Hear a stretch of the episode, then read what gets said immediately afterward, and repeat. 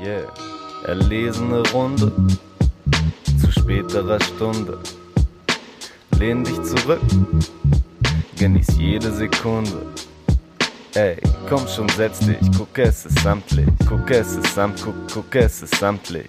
Keine Hektik, das ist der Stammtisch. Ey, das ist der Stammtisch. Hallo und herzlich willkommen zum Rap Stammtisch Folge 17. Mein Name ist Leo. Ich begrüße wie immer meinen David. Na? Hallo, mein Leo. Hallöchen. Und ich begrüße eine, eine, eine wunderbare Gästin, die liebe Nelle. Hallo Nelle. Hallo, vielen, vielen Dank, dass ich hier sein darf überhaupt. Ja, äh, vielen Dank, dass du dir die Zeit genommen hast, hier zu sein. Voll Ähm, gerne. Der gute Torben ist noch was am Vorbereiten und wird wahrscheinlich später zu uns stoßen und dann ein wunderbares Quiz für uns vorbereitet haben. Deswegen sind wir erstmal zu dritt. Ja, erstmal zu dir, Nelle. Ähm, dich kennt man vielleicht äh, aus dem Internet, aka Klein, Kleinkriminelle auf Twitter und Instagram und äh, ich weiß nicht, wo sonst noch unterwegs. Ich glaube nur da, das hast du schon gut zusammengefasst. Das ist schon gut zusammengefasst. Das reicht ja auch Ja. eigentlich. Das Ja, wird dann auch total. irgendwann zu viel. Das deckt alles ab. Ja, und du machst irgendwas mit Rap und irgendwas mit Journalismus. Vereinfacht gesagt, ähm, du machst unter anderem einen wunderbaren Interview-Podcast, du machst Radio, du schreibst über Konzerte, du schreibst beim Abrissmagazin, bei, ich weiß gar nicht, ob man so Englisch aussprechen würde, auf Deutsch 365 Female MCs, ich weiß es gar Korrekt. nicht. Ja, ja, genau. auf Deutsch Alles- tatsächlich? Ja, also ich, ich sag's auch immer so. Vielleicht, vielleicht bin ich Teil dessen und sage es selbst auch falsch, aber genau, ich sag auch immer 365 Female MCs, wobei ich jedes Mal merke, wie lang dieser bekloppte Name ist, aber ja, bei 365er schreibe ich genau. Ich müsste halt bei 365 auf Englisch auch erstmal überlegen, wie das auf Englisch genau heißt und das würde ich, versch- würde ich nicht dreimal die Zunge brechen. Ich tue mich damit auch immer klar. richtig schwer, wenn ich mit Leuten darüber sprechen will und dann überlege ich kurz, wie ist der englische Begriff und sage ich es immer auf Deutsch. Es ist Ja, viel einfacher. So habe ich mir das auch angewöhnt, ganz genau. erstmal so ein bisschen zu dir, so eine ganz einfache Frage oder vielleicht auch Ja. ganz schwierig, je nachdem. oh Gott. Wie bist du zu dem ganzen Scheiß überhaupt gekommen? Warum Rap? Hm, hm. Ähm, Klassiker. Gott, das ist, das ist, das klingt immer nach so einer einfachen Frage, aber wenn man sie beantworten soll, ist es immer irgendwie doch relativ kompliziert, fällt mir gerade auf. Ähm, ich würde behaupten, dass ich durch meinen Freundes- und Bekanntenkreis so mit zwölf oder so ganz klischeehaft angefangen habe, Casper zu hören, wie das bei den zwölfjährigen Mädels so ist. Ähm, Heutzutage vielleicht. ja, heutzutage, in, in meinem Alter. Ja. Ähm, und ich weiß, dass ich da halt irgendwie so, keine Ahnung, das war halt so ein Ding, dass die Mädels in dem Alter dann irgendwie, weiß ich nicht, Casper und Prinz Pi und so gehört haben und irgendwie halt schon ein bisschen Pop eingelehnte Sachen und ich weiß nicht, irgendwie bin ich da in einen Sog geraten und äh, habe mir dann selbst meinen Weg gebahnt. Ich weiß noch, dass ich sehr früh abgewichen bin von dem, was mein Freundeskreis gehört hat, spätestens als ich mit Freundinnen auf dem Casper-Konzert war und ich Hafti als Voreck besser fand als Casper und mir, mir gesagt wurde, das kann doch nicht sein, der ist doch, der schreit doch nur rum und das ist doch asozial und das kannst du doch nicht gut finden und so. Warte mal, warte mal, warte mal. Ich muss anhaken. Es gab ein Konzert, wo Haftbefehl Vorbild von Casper war. Was war ja, los? zwei, 2015 diese Casper-Festivals. Da war in Ah, jeder Stadt doch, ein anderer ja, ja, Support wow. und in Hamburg war Hafti mit, genau. Ja, und so habe ich mir irgendwie, So. so habe ich mir irgendwie meinen Weg gebahnt. Ähm, Mhm. und, und habe irgendwann gedacht, hey, du wolltest schon immer journalistisch arbeiten und du schreibst ziemlich gerne und du kannst dich halbwegs gut artikulieren und irgendwie gut deine Meinung kundtun. Warum machst du das nicht in Kombination zu Rap? Und dann habe ich irgendwie angefangen, meinen Kram zu machen. Und jetzt bin ich hier, wo ich bin. Ja, fantastisch. Das ist auch schön, dass du selbst so für dich äh, so festgestellt hast, dass du gerne schreibst und gerne dich gut artikulieren kannst. Das muss man ja auch erstmal so für sich selber feststellen, so in der Ja. Selbstwahrnehmung. Ja, ist ja auch gar nicht so leicht manchmal. Ja, das stimmt. Das war, das war auch jetzt nicht immer so. Also ich habe nicht irgendwie von Anfang an gesagt, oh, das ist was, was ich krass gut kann, sondern ich habe lange mit mir irgendwie gehadert, was ich eigentlich will und was ich kann und so. Und ich habe vor dem ganzen Journalismuskram eigentlich auch angefangen, Psychologie zu studieren. Ähm, Mhm. Aber habe dann halt irgendwie gemerkt, dass ich doch wieder in diese kreative Richtung will und das Schreiben und Sprechen irgendwie doch was ist, was mir dann doch zu gut liegt, anstatt äh, mich in die Uni zu setzen und irgendwas Psychologisches zu lernen. Mhm. Ähm, ja. Das heißt, das heißt, du bist jetzt äh, nicht mehr am Studieren oder? Äh, ich fange jetzt quasi wieder an. Also ich habe erst halt mit äh, Medien und Psychologie quasi angefangen und habe dann gemerkt, okay, der Medienkram mega hilft mir super in meinem Journalismusbereich, der Psychologiekram eher weniger. Ähm, und jetzt musste ich aber sowieso das Studium wechseln, weil ich von Hamburg nach Berlin gezogen bin und in, in Berlin ist es jetzt Publizistik geworden entsprechend äh, zum Journalismuskram. Ich hoffe, das äh, kombiniert sich ganz gut. Lustigerweise an der gleichen Uni, der gleiche Studiengang wie Alex Barbian. Ähm, weil mal gucken, ob man sich da okay, noch okay. über den Weg läuft. Okay, League, wo studiert er, wo studiert Alex Barbian, weißt du das? Äh, an, der, an der Freien Universität Berlin. Das ist auch öffentlich äh, ja. aufzufinden im Internet. Also das sind jetzt keine Insider-Infos oder so. Aber Alex muss doch auch schon eine ganze Weile am Studieren sein, oder? Ich glaube ja, aber ich weiß es nicht. Der entspannte Langzeitstudenten-Grind. Ja, aber da wird ja nebenbei noch ordentlich was gemacht, von daher ist Ja, ich glaube, ja, Alex. Dann ist, das, dann ist halt, das legitim. Ja, ich glaube, Alex macht mehr journalistische Arbeit, als dass er so Energie ins Studium steckt. Auf jeden Fall ein Großteil der Zeit, der ist ja schon sehr aktiv. Ja, auf jeden Fall. Aber wenn, wenn man es kann, wenn man irgendwie damit durchs Leben kommt, dann finde ich das auch total gerechtfertigt. Ja, absolut. Sehe ich auch komplett so. Es scheint ja, äh, scheint irgendwie dann doch so ein Hip-Hop-Ort zu sein, die FU neulich auch im Podcast von ZM gehört, dass Testo da Mathe studiert hat, genau wie ich. Echt jetzt? Ach, das war, ach, das war mir neu. ja, ich habe ihn auch nie getroffen, aber. Hm, auch gut. W warte, was du hast Mathe studiert? ja. Oh Gott. ja, also irgendwie mit, mit, mit so ein paar anderen Sachen und so, aber. Hm, unangenehm. Oh, da, da, da kriege ich Gänsehaut. Das finde ich grausam. Aber wieso denn? Aber ich fand das immer, also obwohl ich, obwohl ich immer sehr, sehr gut äh, in Mathe war, fand ich es trotzdem immer schrecklich und ich habe es gehasst und ich habe, ich habe mich quasi bemüht, gut zu sein, um es einfach möglichst schnell hinter mir zu haben, weil, weil ich nichts nerviger und anstrengender in der Schulzeit fand und in Psychologie dann Statistik hat mir sowieso alles kaputt gemacht. Das ist ja, glaube ich, so bei vielen Studiengängen so, dass ja. irgendwo Statistik eingebaut wird und alle völlig ausrasten. Immer. Ich glaube auch langsam, dass Statistik für viele Studiengänge gar nicht nötig ist, sondern dass das nur eingebaut wird, um so ein paar Studenten rauszukicken. Kann ich tatsächlich auch nachvollziehen, die Meinung sehe ich schon ein bisschen. Gut, aber wir wollen ja eigentlich ein bisschen über Rap reden und nicht Statistik, Mathe Korrekt. und Psychologie. ähm, ja, was mir so ein bisschen bei dir aufgefallen ist, du schreibst auch einfach viele Konzertreviews Mhm. Und das finde ich absolut fantastisch, weil mir dann auch in dem Moment, wo ich es bei dir gelesen habe, auch gedacht habe, Mensch, es schreiben so wenig Leute über Konzerte. Dabei empfinde ich das als eine eigentlich fast schon wichtigsten Sachen überhaupt, die man halt in so einem Musikbereich äh, machen kann, irgendwie mhm. coole Konzerte wahrzunehmen, beziehungsweise dann halt auch mal darüber zu berichten, ob es halt gut ist oder nicht gut ist. Ja. Weil es gibt ja leider auch viele Konzerte, die nicht so gut sind und, und einige, die wahnsinnig gut gemacht sind. Mhm. Was macht denn für dich so ein rundes Konzert, vielleicht jetzt auch im Rap oder generell äh, aus eigentlich? Boah, ähm, das, das ist tatsächlich eine richtig gute Frage. Da habe ich mir selbst noch nie Gedanken drüber gemacht. Ähm, ich glaube, also vor allen Dingen ist ein gutes Konzert für mich meist irgendwie mehr als nur der Konzertabend selbst, weil also ich fahre halt auch echt gerne irgendwie dann mit einem entsprechenden Freundeskreis irgendwie zu Shows, die jetzt nicht gerade äh, um die Ecke sind, sondern dass man dann echt irgendwie da so einen Wochenendtrip mit verbindet und so. Ähm, also wie Auswärtsfahrt bei Fußball. Ja, quasi, quasi, genau. Mindestens und, genauso äh, asozial. Und also das ist immer eine Sache sowieso, also ein gutes Konzert ist ein gutes Konzert, aber ich finde auch immer ganz relevant, was passiert vor dem Konzert, was passiert nach dem Konzert und irgendwie, ich finde, das ist mehr als ja. diese anderthalb Stunden, sondern es ist irgendwie das ja. gesamte Drumherum. So. Ähm, aber wenn man sich jetzt diese, diesen Zeitraum anguckt, boah, was macht ein gutes Konzert aus?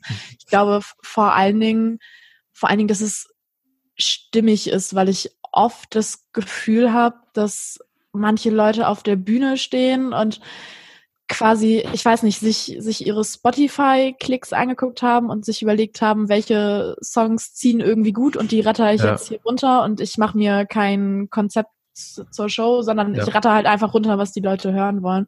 Und ich finde es total schön, wenn du merkst, dass in einer Show irgendwie auch eine Art Konzept steckt und das irgendwie aufgebaut ist, dramaturgisch in irgendeiner Art und Weise. Nicht, dass ich jetzt äh, mich drüber stelle und sage, hey, ich könnte das super, ich glaube, ich wäre damit komplett überfordert.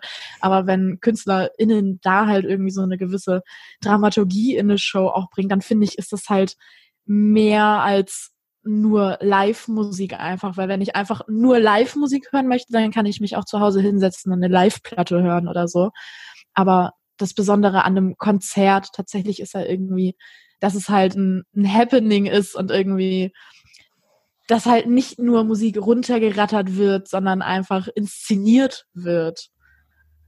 Und das, Mhm. das können nicht viele, finde ich. Also zu ganz am Anfang deinem Punkt hast du ja gesagt, gibt viele, Mhm. die, oder du kennst einige, die einfach nur ihre, quasi ihre größten Hits nach Spotify-Zahlen Mhm. abspielen, so, das habe ich tatsächlich Mhm. so in der Art und Weise auch, glaube ich, noch nicht so wirklich bewusst wahrgenommen. Ja. Weißt du dann, weißt du noch, ich weiß, vielleicht willst du jetzt auch keine Namen nennen, oder du weißt es auch einfach nicht mehr. Ja. Wer macht das denn, der, welcher Ah. Freche oder Freche? Ja, ich, ja, ich überlege gerade mal eben, was ich so gesehen habe. Ich weiß so ein bisschen, wobei das mag auch wieder daran liegen, Gott, und da werde ich bestimmt gesteinigt für von irgendwem. Aber inzwischen habe ich das so ein bisschen, äh, zum Beispiel, um wieder quasi den Kreis zu schließen, wie ich eigentlich zu dem Rap-Ding gekommen bin. Bei Casper-Shows habe ich das leider inzwischen ein bisschen. oh, Weil, echt? ja, tatsächlich, Wow. auch wenn, auch wenn viele Leute die Shows immer sehr, sehr gut finden, was ich auch gar keinem absprechen möchte irgendwie. Aber da habe ich das inzwischen so ein bisschen, dass ich das Gefühl habe, dass, dass es irgendwie seit Jahren nur noch die gleichen Songs sind und irgendwie, obwohl es neue Shows sind, ist für mich irgendwie keine Abwechslung da und es fühlt sich immer nach dem gleichen an und es sind einfach nur, nur die Top-Tracks mit entsprechenden Lichteffekten und keine Ahnung. Also ich habe das Gefühl, da ist sehr wenig, da verändert sich sehr wenig von Jahr zu Jahr irgendwie. Hm. Ähm, Das ist natürlich dann auch mal so die, so die Progression, die man dann auch erstmal miterleben muss, wenn man dann quasi, ja, wie scheinbar du schon, ich, ich sag mal, jahrelange Casper-Konzerterfahrung hat. Aber ich verstehe dann halt auch irgendwie, wenn man jetzt, ne, Casper ist jetzt ja nicht besonders äh, klein, sondern eigentlich sogar sehr groß. Und ich glaube, da hat man als Künstler es vielleicht auch schwer und zu sagen, okay, ich spiele jetzt halt auf und davon spiele ich jetzt halt einfach nicht oder ja, na klar, auf jeden Ähm, Fall. Deswegen, weil das ist ja in dem Sinne auch gar nicht, gar nicht, äh, wie meine ich, also es ist ja nicht wertend gemeint im Sinne, dass ich jetzt irgendwie eine bessere Hm. Show aufstellen könnte oder Nee, so. Der, genau. so der, der, der hat schon sicher äh, ein Konzept dahinter, wie er das macht und auch Leute hinter sich, äh, die ihm irgendwie dabei helfen, das vernünftig aufzubauen und so. Aber für mein persönliches Gefühl ist es einfach irgendwie, ja, es ist halt einfach nur, als würde ich mir eine Platte live anhören, ohne dass mehr passiert. Also es ist einfach, auf der Bühne geschieht wenig, finde ich. Und, und es Okay. ist einfach, keine Ahnung. Also das kann trotzdem ein schönes Konzert sein, aber da reicht es halt auch, wenn ich irgendwie hinten an der Bar stehe und die Augen zu habe und das einfach anhöre, so. Aber da passiert, Ja. finde ich, nicht viel, was ich, was ich sehen und erleben will. So. Ja, verstehe ich. Und was Ich vielleicht auch noch, ja, willst du erst? Ja, nee, ich, ich, ich denke auch gerade, also ich habe äh, auch viele Casper-Konzerte erlebt in meinem Leben. Mhm. Und ich erinnere mich noch an eine Zeit, wo Casper-Konzerte mich schon auch abgeholt haben, auch so Mhm. im Gegensatz zu dem, was du jetzt machst, wo ich denke, es war mehr als eine Live-Platte. Ja, Und habe mich daran erinnert, dass damals noch so ein, ja, da war immer auch so noch ein bisschen diese Call-and-Response-Zeit. Und Ja. Casper hat das so ein bisschen anders gemacht und hat, ich weiß nicht, ob du den Track noch kennst, aber kennt noch jemand den 400-Euro-Job? Casper hat live immer den 400-Euro-Job gespielt und es war dann einfach so ein einfacher Beat und es war dann mehr oder weniger, ich brauche einen 400-Euro-Job und dann hat er einfach irgendwelche Leute genannt, die jetzt noch einen 400-Euro-Job Ja. genannt haben und dann war quasi kurz irgendwie so ein Break, wo man dann noch mal kurz abgehen konnte, weil der Beat es äh, eben perfekt zugelassen hat und dann ging es einfach immer so weiter und es war Mhm. jedes Mal irgendwie anders und es war dann, äh, ja, das fand ich damals gut. Was mir gerade äh, noch dazu nämlich eingefallen ist, also das habe ich jetzt gerade äh, über Casper dran gedacht zum Thema, was halt auch ein gutes Konzert ausmacht, was für mich mit diesen Casper-Konzerten zusammenspielt, vielleicht auch halt das Publikum ist ja auch ein ganz entscheidender Faktor. Und Oh das ja. ist was zum Beispiel auch, was für mich vielleicht so ein bisschen Casper-Shows inzwischen negativ behaftet, weil, weil ich meine letzten Konzerterfahrungen in der Richtung nur noch mit Publika verbindet, die mich sehr genervt haben und die ich sehr schrecklich fand. Kannst du, was, äh, also was hat dich da genervt? Das, Jetzt einfach das, die, das, vielleicht die Größe schon? Nee, die, die Größe gar nicht. Ähm, aber vielleicht, um das ganz simpel zu machen, das äh, letzte Casper-Konzert, auf dem ich war, wo ich dann auch gesagt habe, hm, ich glaube, ich habe keine Lust mehr auf dieses Publikum, ich weiß nicht, ob ich hier noch mal hinkomme, war, ähm, als Fatoni Vorband war und äh, Fatoni zu Moshpits angestiftet hat und wir so mit so 10, 20 Leuten Moshpits gestartet haben und ein junges Mädchen zu mir kam und sagte, äh, also wenn ich hier gleich nochmal äh, rumrempeln würde, dann äh, würde sie mir eine verpassen. Und ich habe gesagt, tut mir leid, dann stell dich bitte nicht in die Mitte des Geländes. Und dann ist die aber tatsächlich wiedergekommen und hat mir aufs Maul gegeben. Nein. so, oh nein. So, so, ein kleines Casper-Mädel, ne? So, weil, oh, weißt shit. du, weißt du, der, die, der Support-Act ruft zum Moshpit auf und irgendwelche Casper-Fans und, und das ist halt jetzt ein einmaliges Beispiel, aber ich habe wirklich innerhalb der letzten Jahre so viele Situationen in so Casper und weiß ich nicht, Kraftclub, Prinz Pi, so die Schiene, in diesem Publika habe ich so viele beschissene Situationen gehabt mit irgendwelchen Leuten, dass ich da einfach inzwischen auf das Publikum keine Lust mehr habe. Oh, aber kann nachvollziehen, wenn man von einem Casper-Fangirl geschlagen wird, wow. Das, so, so heißt die Folge. Ich habe, ich habe von einem Casper Fangirl auf die Fresse bekommen. Super. Jetzt habe ich, jetzt habe ich eine ganze Fangemeinde gegen mich aufgetürmt. Super. Ey, okay, ich habe hab ich überhaupt nicht geahnt, dass das jetzt wirklich passiert ist, einfach. Ja, also also das ist tatsächlich aber auch also nicht nur was, was ich erlebe, sondern das und das lese ich auch oft irgendwie. So ein paar gute Freundinnen von mir sind relativ viel auch immer noch auf Casper-Konzerten und auch die, obwohl die wirklich gerne und viel auf die Konzerte gehen, sagen aber auch, dass sie total genervt von dem Großteil dieser Fanbubble sind weil, weil die einfach irgendwie, na, es ist die ganze Zeit dieses so, äh, und jetzt bitte schubst nicht und bitte tanz nicht und warum singst du so laut mit, wenn du hinter mir stehst? Und oh oh also das hat für mich nichts mehr mit einem Konzert zu tun, wenn ich irgendwie ständig von anderen Konzertbesuchern zurechtgewiesen und angeranzt werde und so. Und das passiert mhm. in der Schiene irgendwie. In den letzten Jahren habe ich das Gefühl relativ viel. Das sind dann aber vielleicht auch genau die Fans, die sich einfach die Live-Platte kaufen sollten, weil dann können sie die ja in genau Ruhe zu, Hause anhören. genau. So, da schreibt nämlich genau auch keiner, das. der dazwischen rennt. Ja, ja, eigentlich sollten sie das tun, aber sie machen es nicht, naja. Ja, aber fühle auf jeden Fall auch das, was du ähm, ganz am Anfang gesagt hast, so dieses Drumherum um einen Konzertabend irgendwie. Mhm. Und das ist mir, glaube ich, auch am krassesten aufgefallen. Also da fällt einem auch am krassesten auf, wie sehr das diesen Konzertabend irgendwie beeinflusst, wenn man mal, weiß nicht, ob ihr das schon gemacht habt, wenn man halt mal alleine auf ein Konzert geht ja. und dann die ganze Zeit alleine dieses Vor- und Nachprogramm und Zwischendurchprogramm irgendwie hat und halt keine Leute, mit denen man, die man kennt, mit denen man sich so direkt unterhält, sondern irgendwie wen suchen muss im Publikum mhm. oder so. Auch voll wichtiger Teil auf jeden Fall irgendwie eine nice Crew dabei zu haben, wenn es halt irgendwie geht.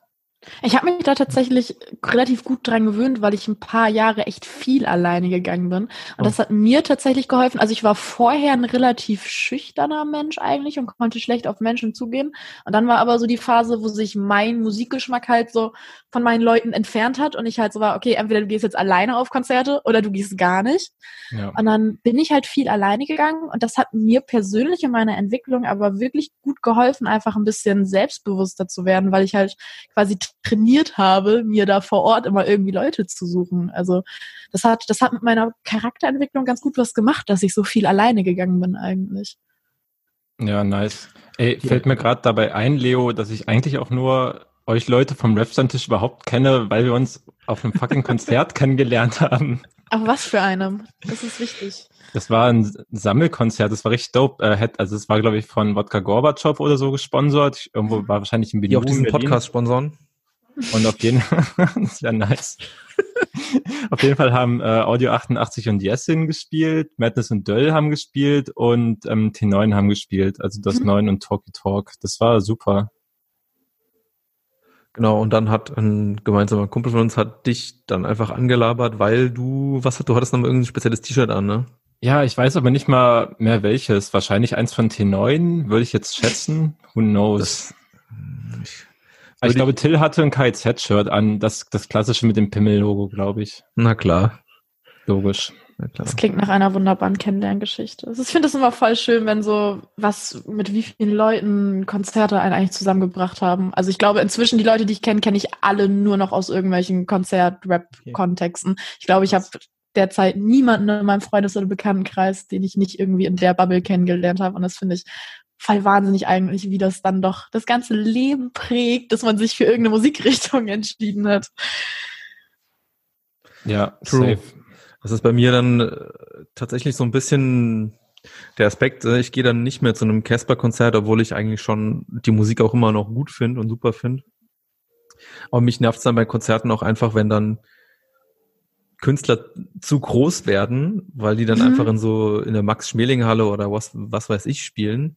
Ja. Weil ich dann auch eben vermute, dass dann halt, ne, ich will jetzt deinem, äh, dem Casper Fangirl jetzt nicht so nahe treten, dass die jetzt du, das hat sich ja seit, seit, die ist wahrscheinlich jetzt auch nicht seit Anfang an dabei, sondern die ist wahrscheinlich ja. auch erst dabei, als es irgendwie, keine Ahnung, als das Duo, äh, das, das Collabo-Album mit Materia kam oder was weiß ich so. Und dann denke ich mir halt, ja, ja. die, die, oder seit es im Radio lief, ne, dann hat man eben ja, so Radiofans, die halt ein Konzert kurz, erleben wollen. das muss ich noch kurz äh, zurechtstellen. Also ke keine Angst, dass, äh, das Casper-Fangirl in mir ist tatsächlich äh, ziemlich verstorben. ähm, das ist tatsächlich eine, irgendwie gerade mit diesen Konzerten, die dann einfach keinen Spaß mehr gemacht haben und so, das hat sich für mich relativ erledigt. Ich glaube, ich habe meinen Musikgeschmack in den letzten, boah, doch eigentlich erst in den letzten zwölf Monaten nochmal massiv umgestellt irgendwie. Mhm. Ähm, und das ist, also ich, ich glaube, ich habe jetzt auch niemanden mehr, der so Max Schmeling Halle oder so spielen würde, wo ich noch mhm. sage, das finde ich richtig geil und da will ich unbedingt hin oder so. Ja. Ja, das finde ich auch generell zu der Konzertthematik. Ne? Die Grundregel ist schon, je kleiner die Location und je unbekannter die Leute, die auftreten, desto geiler ist es meistens. Zumindest so im Rückblick so. Ja. Weil ich finde schon ja. die besten Konzertgigs, wo ich war, also egal ob das jetzt Hip-Hop war oder halt irgendwie andere Musik, selbst wenn halt die Locations meistens dann nicht ausverkauft waren, weil die Artists halt noch super klein sind und es halt mhm. nicht schaffen, keine Ahnung, 200er Club komplett auszuverkaufen, haben die halt trotzdem manchmal die geilsten Shows abgeliefert. Fakt. Ja. ja, ja, immer dieses, dieses familiäre einfach irgendwie. Das ist nochmal, das gibt dem nochmal so einen emotionalen Wert, finde ich. Ja, und auch einfach mit den Leuten, die auf der Bühne standen, halt danach entspannt am Merch quatschen zu können, ja. aber halt auch, weil einfach jetzt nicht irgendwie Schlangen von Menschen da sind, die irgendwie ihr Merch kaufen wollen, sondern einfach, weil ja. die halt auch gerade Bock haben, nochmal irgendwie einen kurzen Talk zu halten, ist dann wieder wahrscheinlich in irgendeinem Van, den jemand acht Stunden fahren muss, so ins nächste Land geht. Ja, auf jeden Fall. Ich glaube, die einzige Band, die ich mir halt wirklich nochmal in so einem Riesenlocation wirklich nochmal angucken könnte, wäre tatsächlich irgendwie Deichkind. Weil da ist irgendwie nochmal so eine ganz andere Komponente des Konzerts. Oh, habe ich nur einmal so gesehen und das ist ewig. sehen kann einfach. Ja. Ich kenne für mich ganz klassische Festivalband. Ja, ja, und da ist natürlich ja, komplett. geiler. Ja, wobei man auch also quasi eine, so was jetzt so große Artists angeht, auf einem Festival dann ist ja gar nicht zu vergleichen mit jetzt zum Beispiel einem Max Schmielingheim-Konzert oder so. Ja. Also auf einem Festival ist es wieder geil, wenn es so groß ist irgendwie, weil da kannst du dich einfach nach ganz hinten stellen und da irgendwie noch parallel weitersaufen, keine Ahnung. Aber das ist irgendwie, das hat ein ganz anderes Gefühl. Da finde ich es noch netter, wenn es groß ist tatsächlich, weil ich finde Festival-Shows mit wenig Publikum vor der Bühne, weil das Publikum sich dann so zerstreut trotzdem, wirken schnell dann irgendwie sehr leer und so. Das hast du in einem kleinen Club halt nicht. Ja, das stimmt. Da tun mir auch meistens dann die Artists leid, die halt die 15.30 Uhr Slots am Freitag ja, genau haben, das. wenn gerade alle noch in der Anreise sind und gerade ihr Zelt aufbauen, die haben halt irgendwie eine ja. halbe Stunde Spielzeit. Das ist natürlich ja. meistens bitter. Ja, ja es ist klar, es ist immer schön irgendwie zu sagen so, hey Leute, ich spiele äh, auf dem Hurricane oder so. Aber wenn es dann so Fotos gibt, wo du irgendwie siehst, dass so im ersten Wellenbrecher irgendwie 30 Leute standen, ist, äh, schön, dass du im Line-Up standest, aber war es das wert? Ja, die großen Festivals durch. geben meistens immer ein ganz gut Gage, glaube ich. Ich hoffe es für sie. Ich hoffe es. hm? Du warst so in deinem Zoom versunken. Ja, ich habe auf meinen Zettel geguckt, Alter. ah, ja.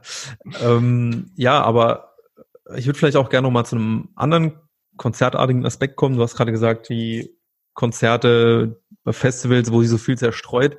Das hat man jetzt momentan ja, ja mehr oder minder notgedrungen. Und ich glaube, ja. du hast ja auch relativ viele Konzerte unter dieser Pandemie mitgemacht. Ja, das Von Autokino bis zu ähm, was weiß ich. Ja. Wie war, wie war da so die Erfahrung so im Autokino, im Radio, Ähm, vom eigenen Auto? mhm. also? Also quasi, ich finde jetzt bei den, also ich glaube, ich habe jetzt während, während Corona, ähm, ich würde mal sagen, irgendwie knapp 30 Konzerte vielleicht gehabt und vielleicht Was? Wow. knapp, aber ja, und Wow, schon, Alter. Ich hatte und schon irgendwie, oh Mann, äh, also schon irgendwie auf jeden Fall ein Drittel davon waren, glaube ich, Autokonzerte auf jeden Fall. Und da ist mir halt aufgefallen, also diese Autokonzerte waren krass unterschiedlich aufgezogen. Also es gab so Sachen wie, äh, boah, das war Sido in Düsseldorf. Äh, da war das tatsächlich so, du musstest im Auto sitzen bleiben und Autoscheiben mussten auch zu sein, was absolut nicht geil war, weil irgendwann hat's von innen beschlagen und so und äh, also irgendwie Geschichten, die halt gar nicht geil waren und da gab's auch keine richtige Bühne, sondern das war quasi einfach nur ein Podest vor der Leinwand und du hast halt wirklich nur die Leinwand angeschaut, weil du irgendwie, naja, es war halt keine richtige Bühne da, auf die du gucken konntest, so ungefähr.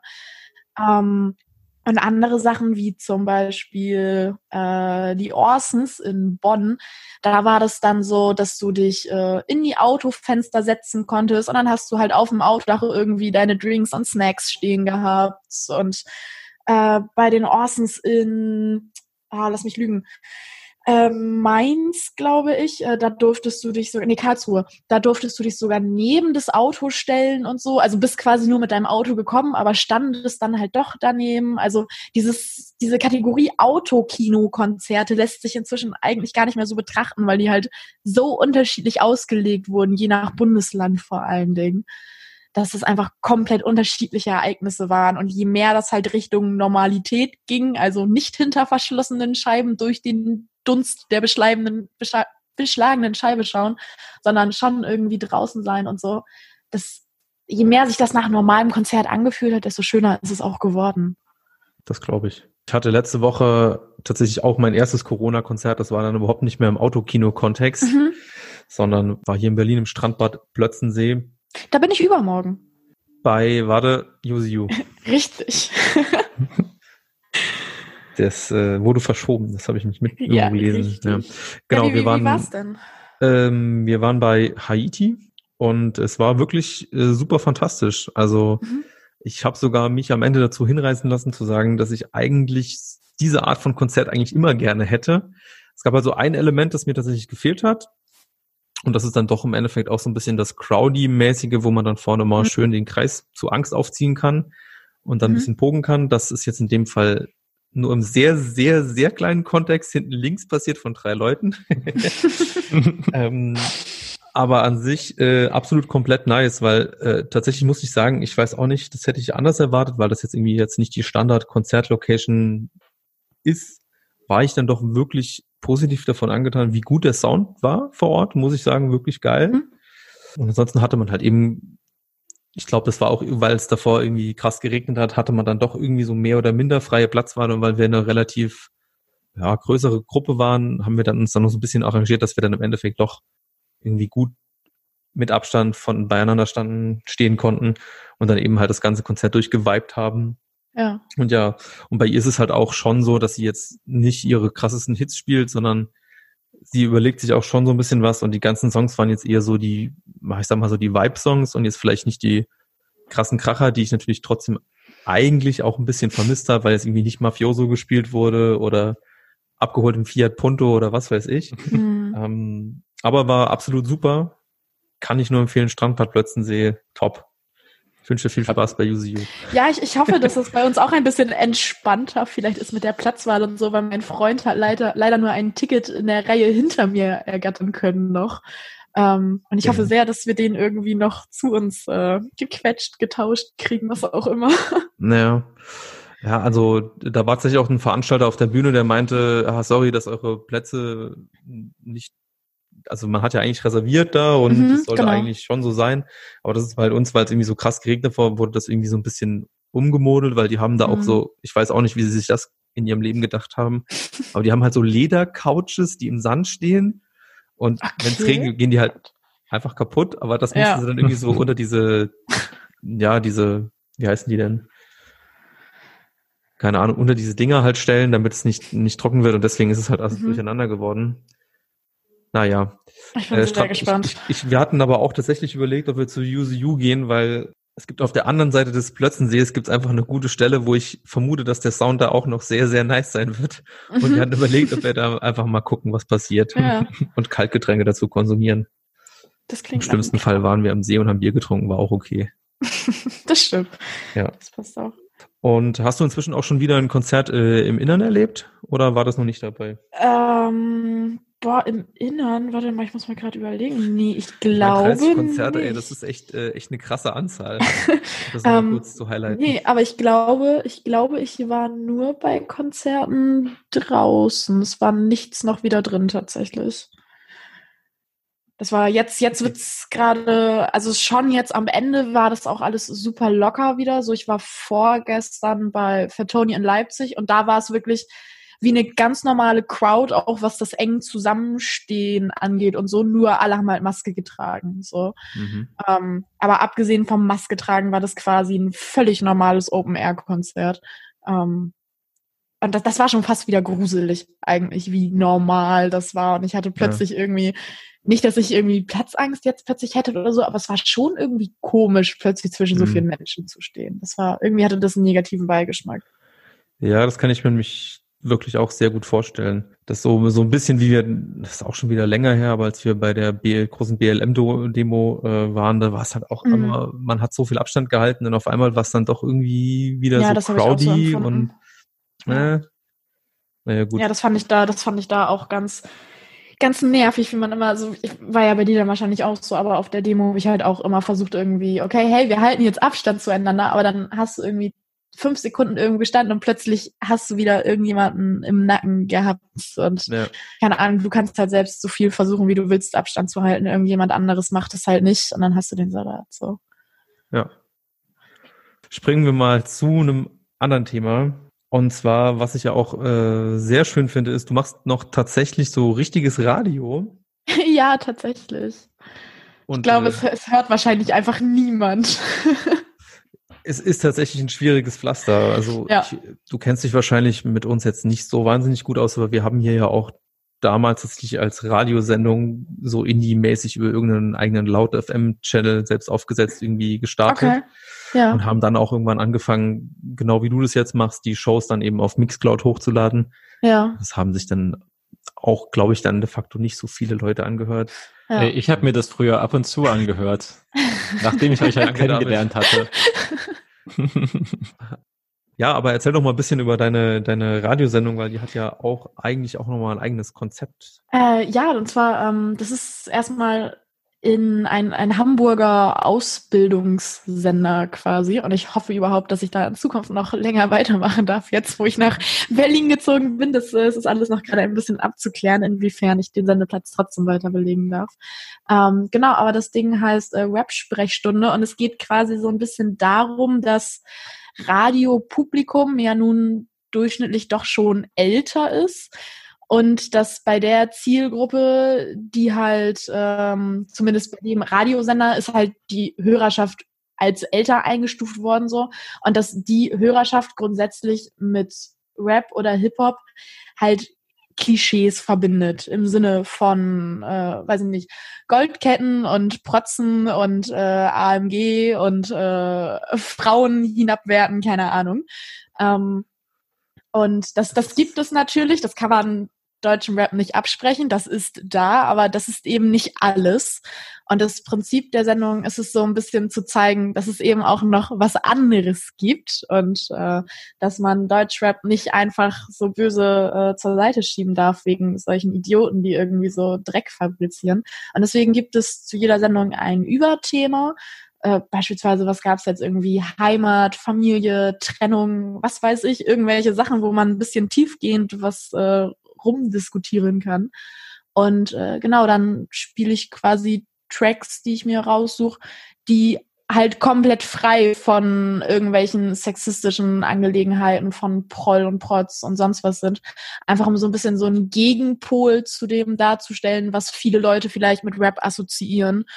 Mit dem Ziel, dass, und wenn es nur eine Person pro Sendung ist, aber dass irgendjemand das hört und sich danach vielleicht sagt, okay, Deutschrap ist anscheinend doch nicht nur das und es gibt anscheinend ziemlich viele verschiedene Ausprägungen Deutschrap. Vielleicht sollte ich das nicht alles abtun, sondern vielleicht sollte ich dem mal eine Chance geben. Ja.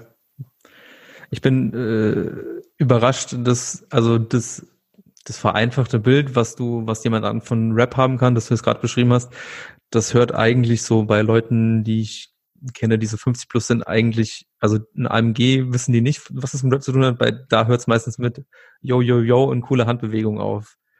Also ja, fast schon fortgeschritten mit dem AMG. Oder, ja, oder, oder das, aber vielleicht, dann, dann sind es, weiß nicht, die, die Ü50er, die das damit verbinden, aber vielleicht halt, ja. na, keine Ahnung, sagen wir mal zwischen das ist ja auch schon, du kannst es ja nicht verallgemeinern. Ich wollte jetzt gerade ganz ja. doof sagen, zwischen 30 und 50 so, das ist ja auch Blödsinn so. Aber ne, irgendwie. Mit einem es ist ja, yes. nee, Quatsch. Ähm, nein, aber das, das Klischee ist ja einfach da und irgendwie gerade so im, beim Radiosender da ist es halt aufgefallen, dass da viele Leute gesagt haben, so, äh, noch eine Rap-Sendung, aber Rap ist doch immer das Gleiche, es geht doch immer okay, um so krass. und so. Und das war halt so ein bisschen der Anstoß zu sagen, so, nee, absolut nicht. Dann habt ihr Rap nicht verstanden, wenn ihr denkt, dass Rap das ist. So. Mhm. Und gerade so ein bisschen, ich meine, jetzt, also da bestand die Radiosendung beziehungsweise das Konzept schon. Aber dann gab's ja auch noch mal so Sachen wie diesen äh, Deutschrap-Spiegel-Artikel und so, der halt einfach diese Klischees noch mal in der breiten Masse irgendwie wieder repräsentiert hat und das irgendwie nicht gerade dazu beiträgt, diese Klisch mit diesen Klischees zu brechen. Und deswegen finde mhm. ich, sollte es halt irgendwie schon hier und da Formate geben, die halt nicht nur die Zielgruppe erreichen, sondern zumindest versuchen, auch andere Leute zu erreichen, um ein bisschen zu zeigen, dass wir nicht alle sexistisch und äh, materialistisch sind. Ja, absolut nice von dir, dass du das äh, da machst. Ja, das ist, ist auch eine so eine interessante Perspektive, die mir dann halt tatsächlich auch manchmal gar nicht mehr so bewusst ist, dass das scheinbar, wie du jetzt auch gesagt hast, selbst bei Leuten, die im Hintergrund beim Radio arbeiten, dass die das teilweise noch so sehen. Das ja. hört, sich, hört sich für mich tendenziell doch, doch unglaublich an. Ja, schon krass, ja. oder? Das, aber es, es gibt sie immer noch. Es gibt sie immer noch. Und es, es wäre schön, sie nach und nach überzeugen zu können, dass es halt anders ist. Wir arbeiten alle dran. Wir versuchen es ja in gewisser Art und Weise auch. Ja, das stimmt.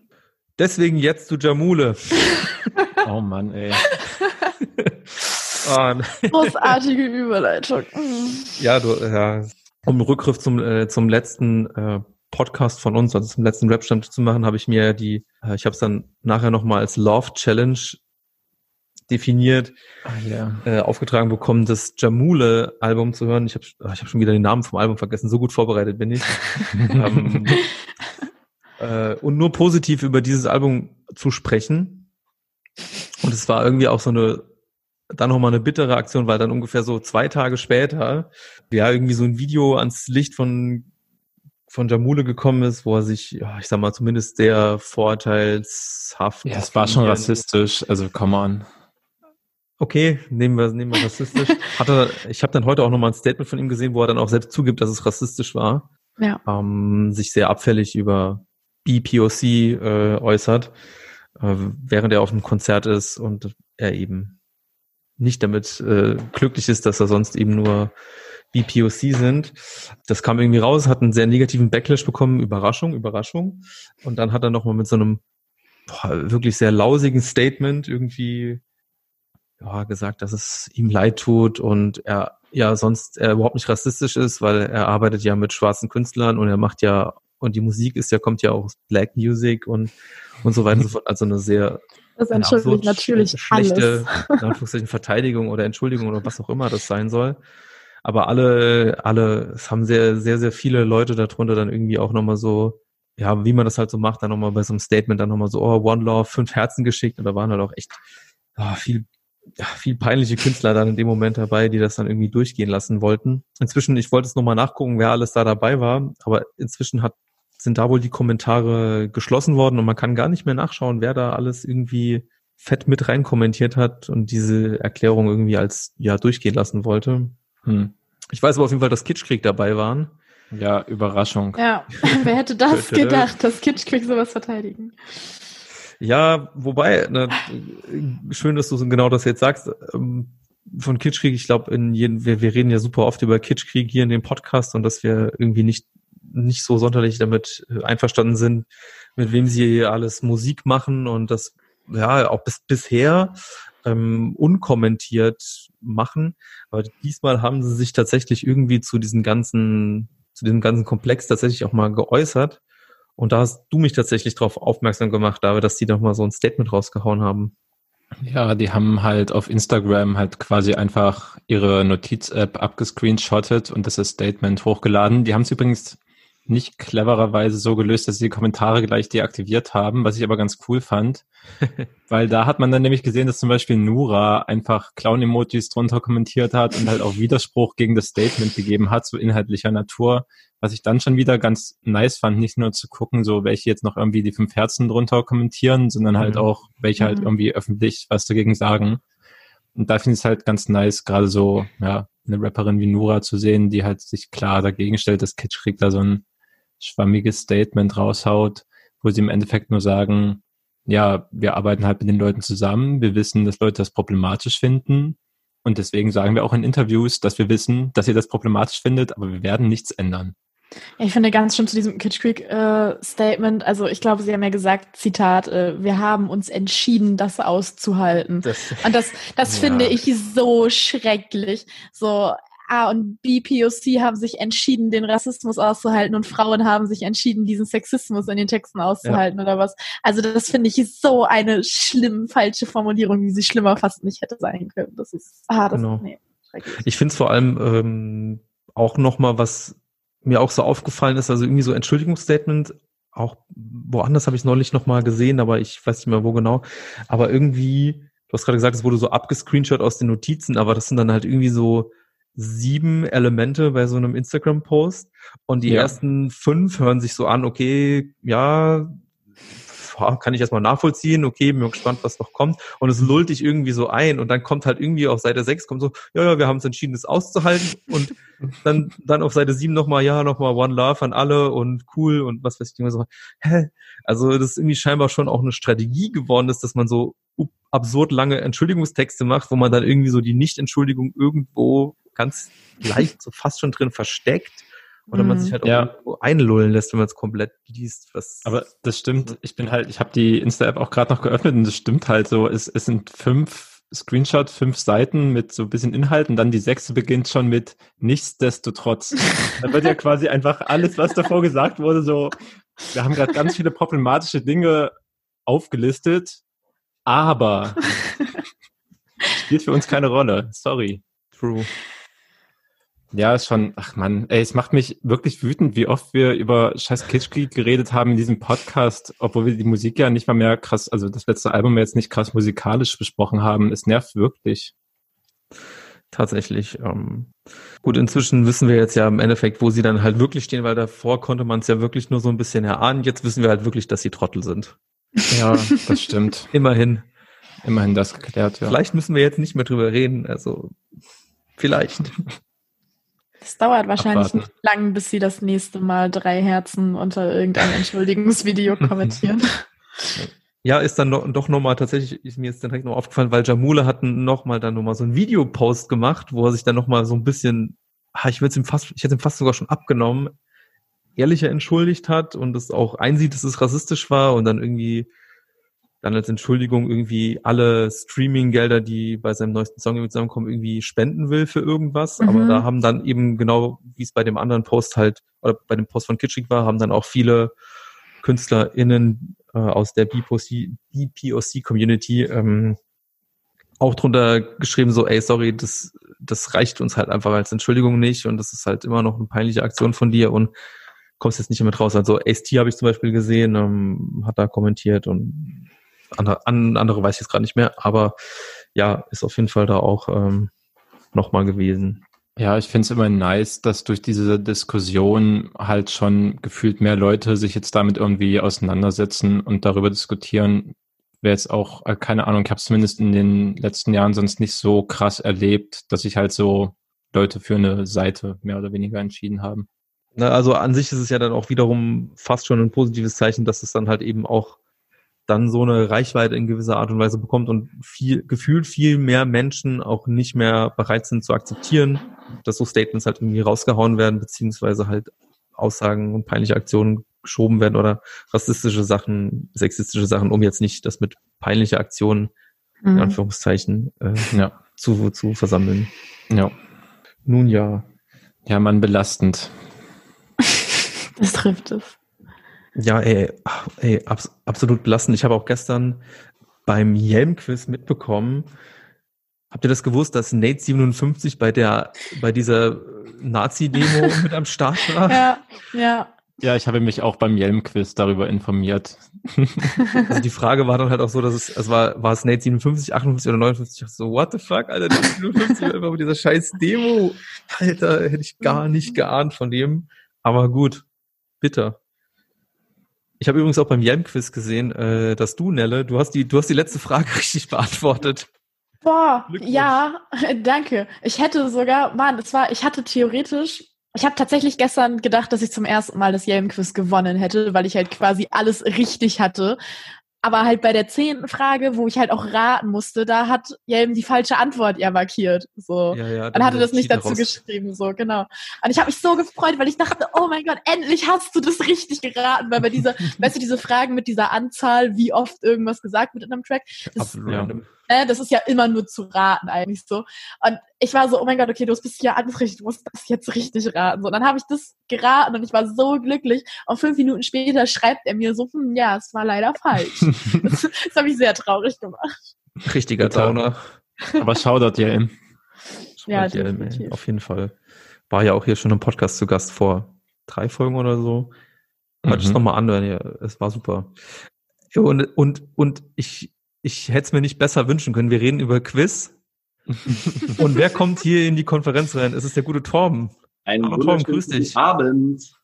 Hey Torben. Hi, hi. Na? Hallo, schön, dass ihr da seid. Äh, wie schön, geht's euch? Habt ihr schon äh, Hip-Hop und Rap hochleben lassen oder was? äh, absolut. Die wichtigsten Themen wurden schon besprochen. Ja, mehr oder weniger. Ähm, weil wir haben gerade über das Yelm-Quiz geredet und äh, wer da wie die letzte Frage schon richtig beantwortet hat, denn du, Torben, hast für unseren OG Kimo-Quiz dabei. Genau, vollkommen richtig. Ich habe für euch ein schönes OG Kimo-Quiz zusammengezimmert. Wie kommt der so an in der Runde? kommt top an. Ich habe gehört, das Album Geist kann man immer noch hören. Ja, ich denke auch. Ein äußerst langlebiges Album. Aber ähm, gerade weil sich alle irgendwie auf die letzten und neuesten Sachen von ihm so einigen konnten, habe ich extra was von äh, den älteren Sachen mal rausgesucht. Oh nein, ey. Und will hm. da mal so ein bisschen testen, wie ihr ähm, da vielleicht die Lines noch so kennt oder sie halt erkennen könnt. Da werde ich sehr schlecht sein. Boah, bin gespannt, ey. Du kannst ja so ein bisschen nach deinem Gefühl gehen und einfach so das, was ja, ja. am besten gerappt sich anfühlt, auch ähm, nehmen, denn dafür ist er ja auf jeden Fall bekannt, dass er technisch auf jeden Fall ja. äh, sehr gut abliefert. Okay, aber ähm, versucht's doch einfach mal mit der ersten Line. Die Setup-Line, also ich äh, gebe euch immer eine Setup-Line und dann drei verschiedene Lines. Ihr müsst sagen, welche ist die richtige. Die anderen beiden habe ich mir ausgedacht. Mhm. Die erste Setup-Line lautet, und sagt der Soko, sie sind gar nichts außer Gratis-Promo. Sieh mich, wie ich dippe, starte solo auf dem Fahndungsfoto. Oder? Und sagt der Soko, sie sind gar nichts außer Gratis-Promo. Sie sollen sicher gehen, ich trage Polo auf dem Fahndungsfoto. Oder? Und sagt der Soko, sie sind gar nichts außer Gratis-Promo, immer auf der Jagd, Haare Loco auf dem Fahndungsfoto. Ihr seht schon, immer eine ähnliche Struktur, aber was passiert auf dem Fahndungsfoto? Ich, glaub, okay, ich gehe ich geh auf die erste Line, weil ich glaube einfach nicht, dass du in deine dir selbst ausgedachte Line das Wort Dippen mit reingebracht hättest. Ah, doch, würde ich, würde ich Tom zutrauen. Ich gehe trotzdem auf die erste.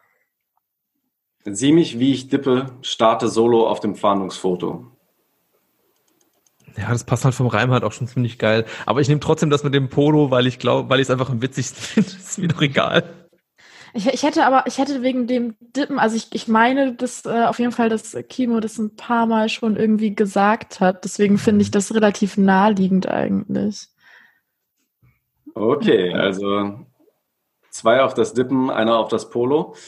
Leo, du hast tatsächlich recht gehabt. Oh.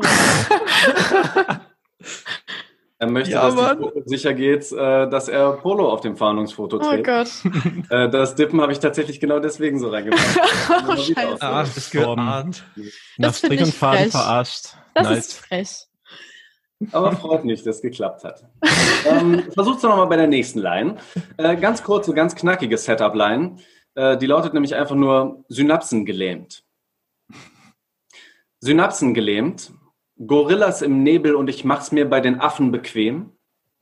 Oder Synapsen gelähmt, nackt und regungslos, als würden wir gerade Aktmodell stehen. Oder Synapsen gelähmt, ein Schuss in den Darjeeling wie der Schnaps in dem Tee.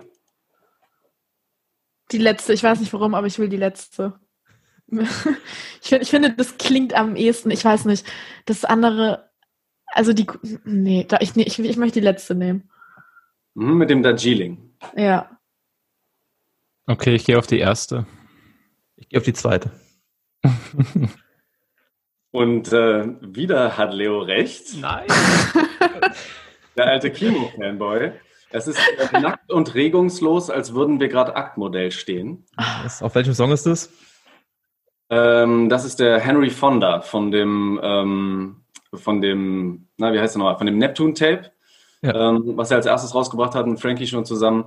Und das ist wieder das Outro, was so ein bisschen ruhiger ist, was ja irgendwie alle seine Releases so auszeichnet, dass sie so, so schöne, oder was heißt schöne, ne? aber irgendwie so ein bisschen langsamere, äh, tiefer gehendere Outros hat. Und da hat er auch so ein paar, mh, hm, ja, wie soll ich sagen, anspruchsvollere Lines nochmal gekickt. Aber gut, ich habe euch mit den anderen auch noch dran bekommen. Ja, Sehr waren wieder nicht schlecht. Okay, aber eine letzte Chance habt ihr noch. Mhm. Setup-Line lautet: Komm, frag jeden, den du kennst, ey, nach meinem Namen. Ich bin Denzel Washington, Kimo schlägt Alarm. Oder Komm, frag jeden, den du kennst, ey, nach meinem Namen. Ich bin Wesley Snipes, Kimo kleidet sich in Schwarz. Oder Komm, frag jeden, den du kennst, ey, nach meinem Namen. Ich bin Lawrence Fishburne, Kimo hier am Apparat. Ich glaube, ich lege diesmal vor. Ich glaube, es ist das mit Denzel Washington. Ich glaube, irgendwie habe ich das Gefühl, dass Oji Kimo was über Denzel Washington schon mal gerappt hat. Deswegen nehme ich das. Ich bin mir so unsicher. Ich bin auch komplett unentschlossen. Ich möchte zumindest den jetzt eigentlich richtig haben, aber je mehr ich mich da reinsteigere, desto falscher wird es. Ich dachte bei den ganzen anderen Lines, dass ich schon voll den Plan habe, was vielleicht stimmen könnte. Deswegen gehe ich jetzt, ja. es, war, es war immer falsch, deswegen gehe ich jetzt auf das, was ich auf jeden Fall nicht denke, und zwar die dritte. Dann nehme ich aus Prinzip einfach die übrige, damit wir jetzt hier, damit nur einer den jetzt mhm. auch richtig hat. Okay. Ach, und ähm, damit hast du, Nelle, vollkommen recht gehabt. Ach, danke, immerhin. Er kleidet sich in schwarz. Ähm, Denzel Washington ist es nicht, aber er hat tatsächlich schon mal über Denzel Washington gerappt. Das hast du vollkommen richtig erkannt. Das sind wirklich gute Fallen. Sagte nämlich, äh, ich bin Denzel Washington in Training Day. Aber äh, Lawrence okay. Fishburne, Kimo hier am Apparat, fand ich war eigentlich die äh, ähm, noch nicht mal so naheliegend rein, aber ähm, auch schön. Ja, ja. Hier, von welchem Song ist die tatsächlich? Ähm, die ist auch nämlich von einem relativ alten äh, Song, der ist, ähm, ähm, äh, wie ist das? FDHZ heißt der, genau. Abkürzung für Fick die 110. Ganz altes Ding. Wollen wir den einfach auch mal auf noch einer meiner Liebsten. Ja, oh, bitte, gerne. Ah, ja, gute Idee. Ist mir dann jetzt auch mal aufgefallen, dass wir jetzt hier äh, schon viel über Musik und Konzerte gesprochen haben, aber noch nicht über Musikempfehlungen. Fantastisch. Ja, was habt ihr denn äh, für Musik gehört in den letzten Tagen, Wochen oder vielleicht für dich, Nelle, was kannst du uns denn empfehlen, was wir in unserem Rap-Stammtisch Kosmos nicht so auf dem Schirm haben? Ja, was kann ich euch denn empfehlen? Hm, ähm, ihr habt, das Plot-Album habt ihr sicherlich gehört, hoffentlich. Ey, ich hätte dich eigentlich dazu gefragt, weil ich habe deine Review gelesen, aber ich habe das ja. Album noch nicht krass durchgehört. Deswegen Ach, könntest okay. du das eigentlich kurz vorstellen. Ich weiß ja. nicht, Leo, bist du da drin? Namentlich sag mir schon mal was, aber habe nicht so krass reingehört. Ja gut, dann kann ich immerhin erzählen. Großartig. Ähm, auch, auch sonst. äh, der Plot haben ein sehr, sehr schönes Konzeptalbum gemacht, das heißt Biedermann und Brandstifter. Ähm, und das ist ein politisches Konzeptalbum in dem Sinne, dass es sich ähm, mit der aktuellen äh, Politik in Deutschland und Europa befasst und den, äh, ja, den Umständen, die es hier nun in den letzten Jahren gibt. Und ich finde das Album super interessant gerappt, geschrieben in dem Sinne, dass immer aus unterschiedlichen Perspektiven gerappt wird und vor allen Dingen wird teilweise innerhalb der Tracks gewechselt. Also da spricht dann im einen Verse ein Antifaschist und im nächsten Verse spricht irgendwie plötzlich ein weiß ich nicht, irgendjemand aus der rechten Ecke, irgendjemand, der Asylheime anfackelt, keine Ahnung was. Und es wird sich in total viele unterschiedliche Perspektiven begeben. Und was man ehrlich sagen muss, finde ich, ist, dass das Album vom Sound relativ simpel gehalten ist und dafür, was ich sonst von der Plot kenne, würde ich halt sagen, habe ich in der Review auch so geschrieben, dass sie eigentlich mehr können, was den Sound angeht. Aber sie hatten halt die Zielsetzung, das Ganze relativ einfach zu halten, weil sie mit dem Album halt Menschen erreichen wollen, weil sie halt diesen politischen Diskurs anstoßen wollen. Und ich finde, das können sie mit diesem Album auf jeden Fall, wenn das noch ein bisschen mehr Reichweite generiert. Genau, und unabhängig äh, von der Musikalität finde ich, dass es inhaltlich ein ganz wichtiges Stück ist und in meinen Augen gehört dieses Album in jeden Politikunterricht oder in jede Deutschanalyse, was auch immer. Aber das, das sollte besprochen werden, definitiv. Äh, hast du auch einen Song, den wir vielleicht auf unsere Rap-Stammtisch-Playlist machen können? Ähm, lass mich mal ganz kurz schauen. Ähm, ich muss einmal auf die Setlist gucken, damit ich dir den richtigen sage. Ja. Ähm, ich würde ähm, Casey Affleck nehmen. Der weicht tatsächlich noch ein bisschen ab, weil es, also es geht viel auf dem Album um halt irgendwie äh, Faschismus etc. aus der Leute aus der rechten Ecke und so weiter und so fort. Und Casey Affleck ist tatsächlich zumindest der erste Verse ist geschrieben aus der Sicht von Männern, die halt äh, ja, äh, sexuell übergriffig werden und dann sagen, ach, ich habe doch nichts gemacht und äh, ich habe mich doch entschuldigt und ist doch alles gut und so. Und äh, der Song äh, weckt so eine ganz, ganz unangenehm, ganz unangenehmes Gefühl irgendwie, aber halt gerade im richtigen Maße, wie so ein Song das auch sollte, auf jeden Fall. Das erinnert mich doch auf jeden ja. Fall direkt an das, was du immer geschildert hast, Leo, beim zugezogenen maskulin Track. Ja. Ähm, wie, wie heißt der Track nochmal? Ähm, jeder Schritt. Ja wo, wo ja. Testo das quasi auch macht, und zwar mhm. aus der Sicht von einem sexuell übergriffigen Mann eine Alltagssituation beschreiben, aber ja genau ja. aus komplett der Perspektive und quasi ja. den Gegenpart gibt's dann erst von Grimm dazu. Und auch das ja ist ein richtig unangenehmes Hören auf jeden Fall, weil auch sehr realistisch. Also es ist halt nichts Fiktives oder so. Ja, auf jeden Fall. Casey Affleck von der Plot auf unserer Rap-Stammtisch-Playlist. Wunderbar. Wie sieht es bei dir aus, David? Hast du auch was mitgebracht? Ja, safe. Ich kann auf jeden Fall ähm, das Album von Lord Folter empfehlen, das neue, was rausgekommen ist. Ähm, es trägt den Titel ähm, 1992 Day oder 1992 Day. Ähm, ist ähm, ein krasses Album auf jeden Fall. Lord Folter war für mich auch so vorher einer, der halt so irgendwo einer dieser Gestalten im Untergrundrap war, ein bisschen so keine Ahnung, in dieser Bubble von Audio 88, Jessin, Talkie irgendwie verortet mhm. und über das HHV-Label halt so die Alben oder EPs rausgebracht, so was Klassisches eigentlich. Und jetzt hat er halt ein Album gemacht, was irgendwie viel professioneller und gewachsener wirkt, als ich es ihm zugetraut hätte. Es sind ganz krasse Beats drauf. Es ist halt nicht ja. nur textlich sehr ansprechend, er rappt sehr mh, hm, ich weiß nicht, es wäre teilweise auf jeden Fall was für dich, Torben. Also er drückt sich halt richtig krass aus und es ist auch so ein Flex-Track drauf, der safe auf deine Frisches vom Herd-Playlist gehört. Ich muss mal raussuchen, wie der heißt.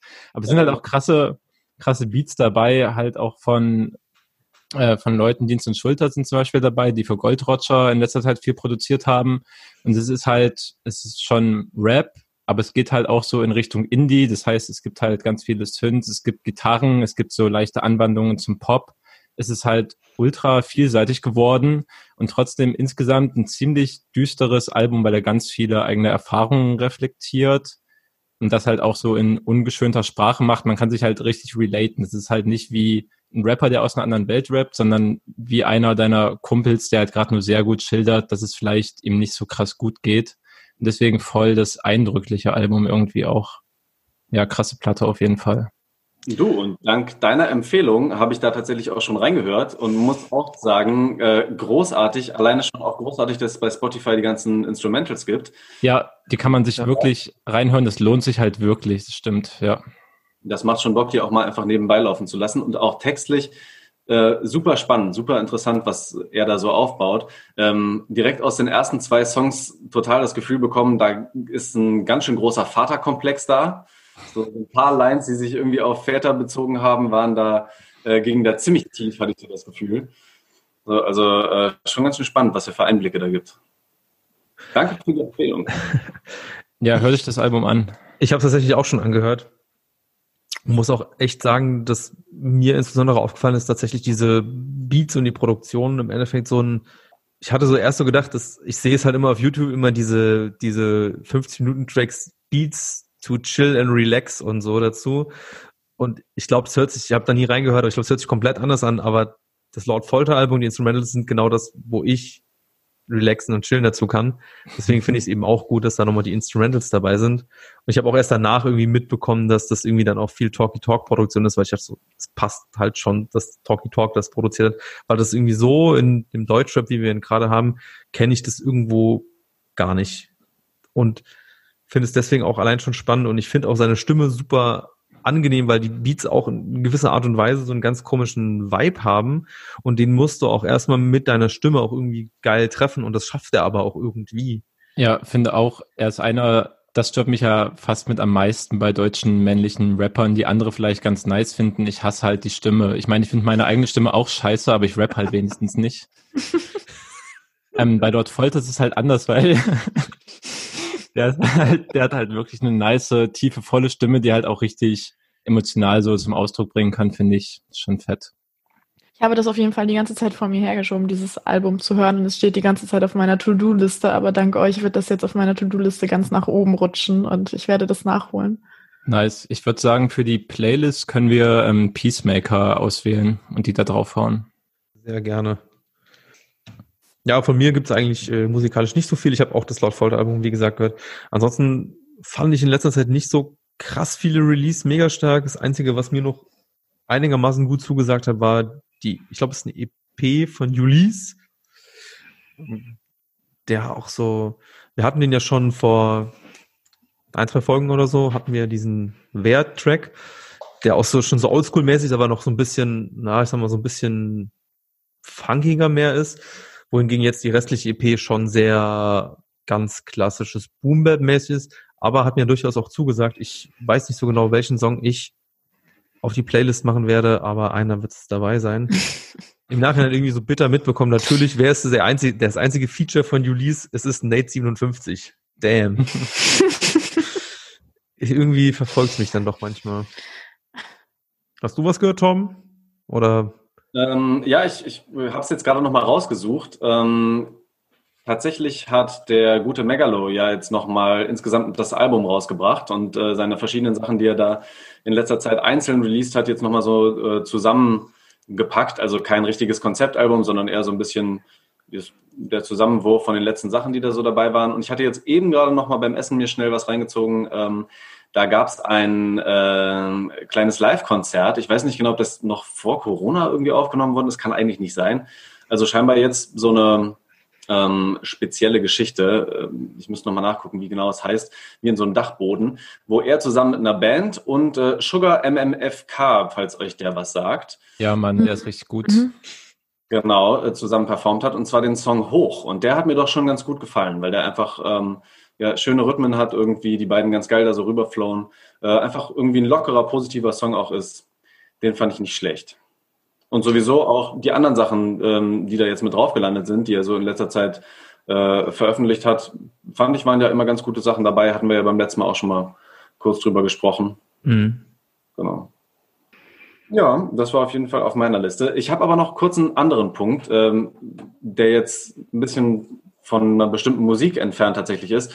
Ähm, kann es sein, dass rap.de tot ist? Kann sein. ich habe jetzt immer mal wieder drauf geguckt. Das war manchmal so, so, ganz kurz nur. Ähm, das ja. war manchmal noch so ein bisschen auf der Seite, weil das noch eine war, bei der ich mir ganz gerne so ein bisschen Informationen äh, geholt habe, bei der ich die Auswahl der Songs und was die wie released haben, was sie für Kommentare auch geschrieben haben, äh, immer noch ganz gut fand. Und jetzt aber letzte Veröffentlichung am 17. August und seitdem irgendwie nichts mehr. Also da ist auf jeden Fall irgendwas passiert, weil äh, also das eine Statement war ein bisschen freundlicher, das andere hatte ein bisschen den kleinen Untergeschmack, aber sowohl Alex Barbian als auch Skinny haben äh, sich ja öffentlich von rap.de verabschiedet. Mhm. Äh, das Statement von Alex Barbian war ziemlich neutral. Das war einfach so, hey, ich danke rap.de für die Zusammenarbeit und ihr dürft mich auch weiterhin Alex von rap.de nennen, aber die Ära ist jetzt vorbei. Ich danke für den Weg und so. Mhm. Und bei Skinny war das ein bisschen wertender. Der hat schon irgendwie in seinem seinem Post so Sachen geschrieben wie, ja, also da sind Sachen gelaufen, die er jetzt hier öffentlich nicht anprangern möchte, aber das ist alles ganz ekelhaft zugrunde gegangen und äh, da ist auf jeden Fall hinter den Kulissen irgendwas Unschönes passiert. Aua. Das ist schade.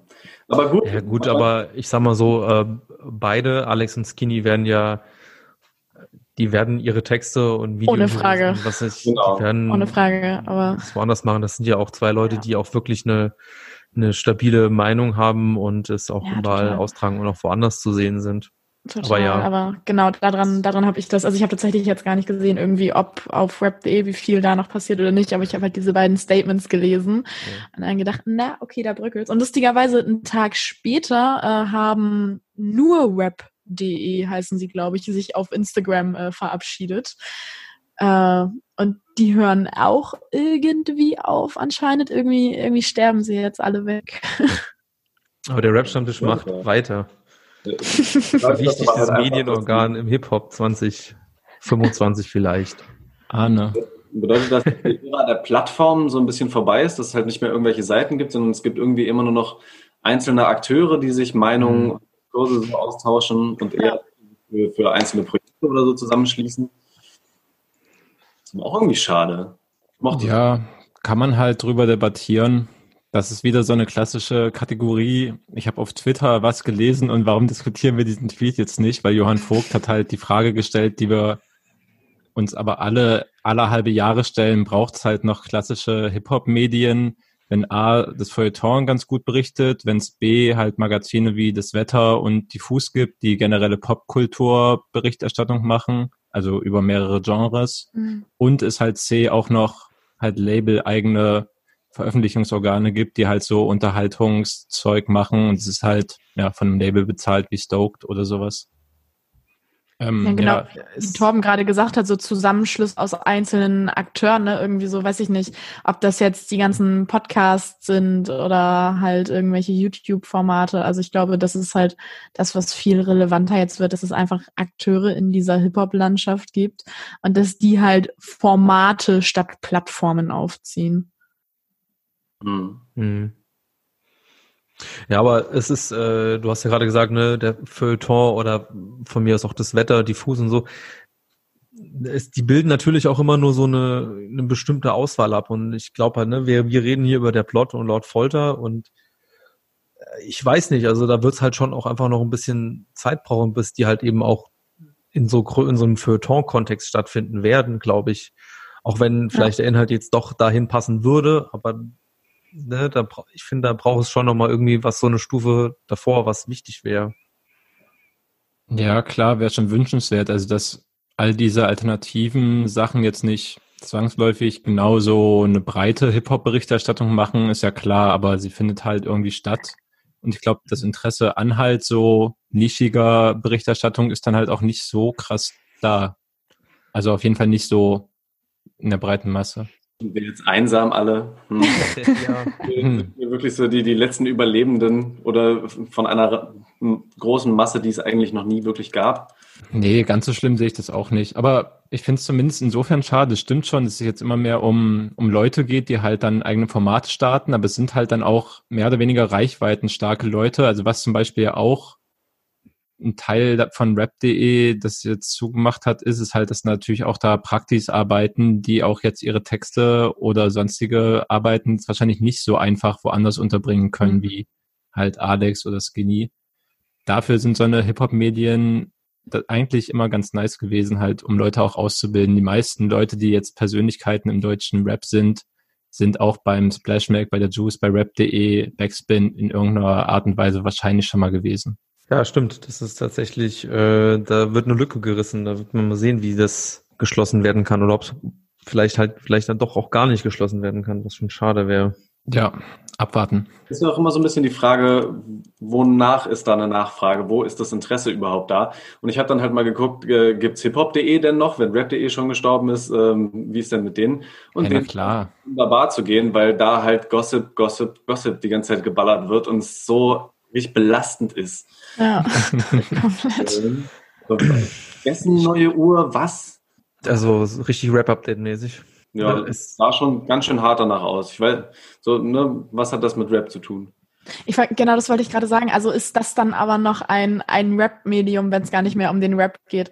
Also wer irgendwie mit wem zusammen in irgendeiner Instagram-Story zu sehen ist und wer jetzt eine Fake-Rolex trägt oder nicht, äh, das ist mir relativ scheißegal. Ich will was über die Muckel lesen. So. Ist, ist das noch ein Rap-Medium?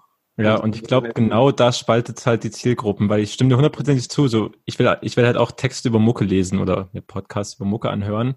Aber so diese Sachen halt über Insta-Stories und wer mit wem Beef hat zu berichten, alles klickt halt krass. Ja.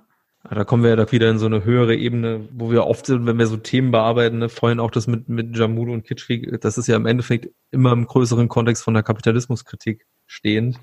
Mhm. Das ist ja ein Dilemma, vor dem man dann irgendwie immer steht, leider. Ja, Rap-Stammtisch, euer kommunistischer Hip-Hop-Podcast. Keine Ironie. True. Niemals. Wie kriege ich jetzt, wie kriege ich unter diesem Aspekt jetzt noch Prinz Pi unter? Willst du ihn nicht einfach aussparen aus der Sendung? Aber ich fand's so witzig. Prinz Pi würde sagen, Kommunismus wirft ein schlechtes, nein, äh, Kapitalismus wirft äh, ein, ein schlechtes Bild auf Deutschland. Das macht die hm. Deutschen unsympathisch vielleicht. Ich weiß nicht, ich bin mir nicht sicher, ob Prinz Pi sowas, ob er das wirklich sagen würde. Ich wünschte, ich mein, Prinz Pi würde gar nichts sagen. Witz. Oh ja, ich, ich, unterschreibe diesen Satz von Nelle einfach. Leider true. Ey, um den Witz von Nelle noch mal so ein bisschen zu erklären, was, was Witze ja dann immer super witzig macht, wenn man sie nochmal erklärt. Aber äh, Prinz Pi hat sich halt im Zuge der ja, dieser Corona, Anti-Corona, was weiß ich, Idiotendemo äh, geäußert, dass er Rechtsradikale eher unsympathisch findet, weil sie ein schlechtes Licht auf das Image von Deutschland werfen. Keine Pointe. Er hat dann auch schnell festgestellt, dass es ja, ein mäßiges Statement ist und glaube ich auch den, das irgendwie in seinem Instagram-Kanal in der Story dann auch schnell wieder gelöscht hat. Äh, aber es war draußen und ich habe auf jeden Fall auf Twitter äh, viel drüber gelacht. Das war für mich so das Thema der Woche bei Twitter. Haben wir eigentlich einen Twitter-User der Ausgabe?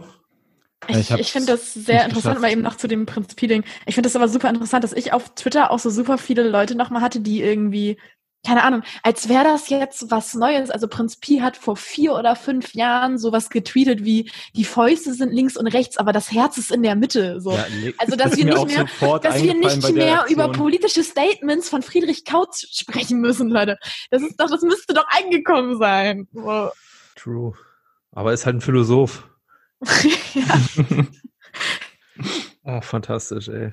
Das ist dir auch eingefallen dazu, David? Tatsächlich dieses Statement, also diesen Tweet vor vier, fünf Jahren? Ja, das ist ja der Tweet bei Prinz Pi, den man eigentlich bei jeder beschissenen Äußerung von ihm wieder ausgraben kann. So, ich finde, der passt halt exakt seinen Mindstate zusammen. Er hat sich auch ein bisschen gewandelt. Also früher hat das schon noch anders, äh, anders gesehen. Ist halt, ist halt so ein Cappuccino-Linker irgendwie. Haben wir einen Twitter-User der Ausgabe, um das nochmal aufzugreifen? Äh, ich habe äh, nicht geschafft, jemanden rauszusuchen. Ja. Daher würde ich sagen, nein. Nein. Du bist ja auch äh, viel bei Twitter unterwegs, Nelle. Ähm, das ist so du, richtig. Kannst du, du kannst, du hast jetzt, du hast jetzt die Ehre, eventuell einen Twitter-User der Ausgabe zu benennen, wenn nach, dir spontan nach, jemand einfällt. Muss, muss, muss es irgendwelche Kriterien erfüllen oder? Eigentlich äh, nicht. Nein. Dann, Außer dann, Grind. Okay, Oder dann. Ein guter Tweet reicht manchmal auch schon. Nee, dann, dann möchte ich einfach für den gesamten Grind äh, einfach äh, hier Werbefläche für Pete äh, bieten, at Pete-Gloim, äh, weil das äh, grauen, grauenhaft schreckliche Tweets sind und ich seit äh, zwei Monaten, die ich jetzt mit ihm in einer Wohnung verbringe, ständig höre, wie dieser Mann einsam auf Toilette sitzt und herzlich über seine eigenen Tweets lacht. und ähm, dafür, dass er da so viel Humor und Liebe reinsteckt, äh, hat er auf jeden Fall Aufmerksamkeit verdient. Ja, okay. Shoutout an der Stelle. Ich würde mal einen Tweet vorlesen, weil ich gerade das Profil gesucht habe. Vom 6. September. Meine Oma fährt im Hühnerstall Fahrrad, legt sich mies auf die Fresse und stirbt. Beispiel-Tweet. Ja, das ist der beste Tweet, um Promo für diesen Account zu machen, auf jeden Fall. Ähm, das, also, die, also diese Tweets sind alle nach außen hin äh, sehr sinnlos und ähm, Menschen mögen denken, okay, vielleicht sind das Insider oder da, da steckt irgendwas Tieferes hinter, was wir nur nicht verstehen. Nein, dieser Mann setzt sich einfach an seinen Laptop vor Twitter, hält die Finger anschlagbereit auf die Tastatur und überlegt, was das Dümmste ist, was er von sich geben könnte. Und so funktioniert dieser Twitter-Account. So funktioniert im Endeffekt aber auch einfach Twitter. Ich denke, er hat verstanden. Ich habe mich auch ein bisschen so ein bisschen so wiedergefunden, so einfach so über sich selbst lachen bei Twitter. Also da kann ich auf jeden Fall auch sehr viel feiern. Ja, dann nice. herzlichen Glückwunsch zum Twitter-User der Ausgabe. At Pete Gläum, irgendwelche Sachen, genau. Unterstriche und dies, das drin? Ja, Pete Unterstrich Gläum. Alles klar. Gut, an sich sind wir dann, glaube ich, auch am Ende dieser wunderbaren Rap-Stammtisch-Folge. Ja, glaube auch. Danke David, danke Torben, dass ihr wieder Zeit hattet für den Rap-Stammtisch ja. und natürlich einen ganz besonderen Dank an dich, Nelle. Ganz besonderen du, Dank zurück. Dass du Zeit hattest, hier warst. Und ja, willst du vielleicht nochmal kurz irgendwie in Anführungszeichen Promo für dich machen oder für deine, oh für deine Podcast, ähm, hieß das ja, Projekt. Ja. ja, das kann ich machen. Also alles, was ich mache, findet man in Social Media unter meinem äh, super Künstlernamen Kleinkriminelle, ein großartiges Wortspiel. Ähm, und ansonsten das, was wahrscheinlich am aktuellsten ist, was am regelmäßigsten erscheint, ist äh, der Interview-Podcast, der heißt Auf Gästeliste. Da ist jetzt gerade zuletzt was mit Weekend erschienen zum neuen Weekend-Album. Nächste Woche kommt nochmal was mit der Plot tatsächlich zum Wiedermann und Brandstifter-Album. Und sonst gibt's da immer die verschiedensten Interviews mit irgendwelchen Leuten, die ich super finde. Da freue ich mich immer sehr, wenn Menschen da reinhören oder auch gerne schreiben, wen sie da gerne hören werden, was auch immer. Und alles andere für sämtliche Magazine oder was ich sonst alles äh, tue, um mich äh, in meinem Leben zu beschäftigen. Wie gesagt, das kriegt man alles über die Social Media Accounts sonst mit. ähm, ja, und ich danke vielmals, dass ich eingeladen wurde, dass ich mit euch hier einen Abend verbringen konnte. Es hat mir sehr viel Spaß gemacht. Ich freue mich wirklich sehr, sehr, sehr. Super. Ja, nice, dass du da warst. Ja, da freuen wir uns auch nochmal. Und eine Sache muss ich jetzt noch erwähnen, wenn ihr gerade dann äh, den Podcast von dir folgt, abonniert, reinhört, könnt ihr gleichzeitig auch noch bei uns abonnieren, folgen, dies, das auf Twitter, Instagram. Was haben wir noch? Spotify, ne? Das ist immer so, ja. muss, muss man ja einmal schon sagen, finde ich.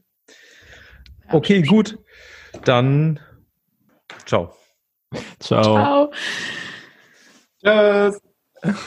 Tschüss.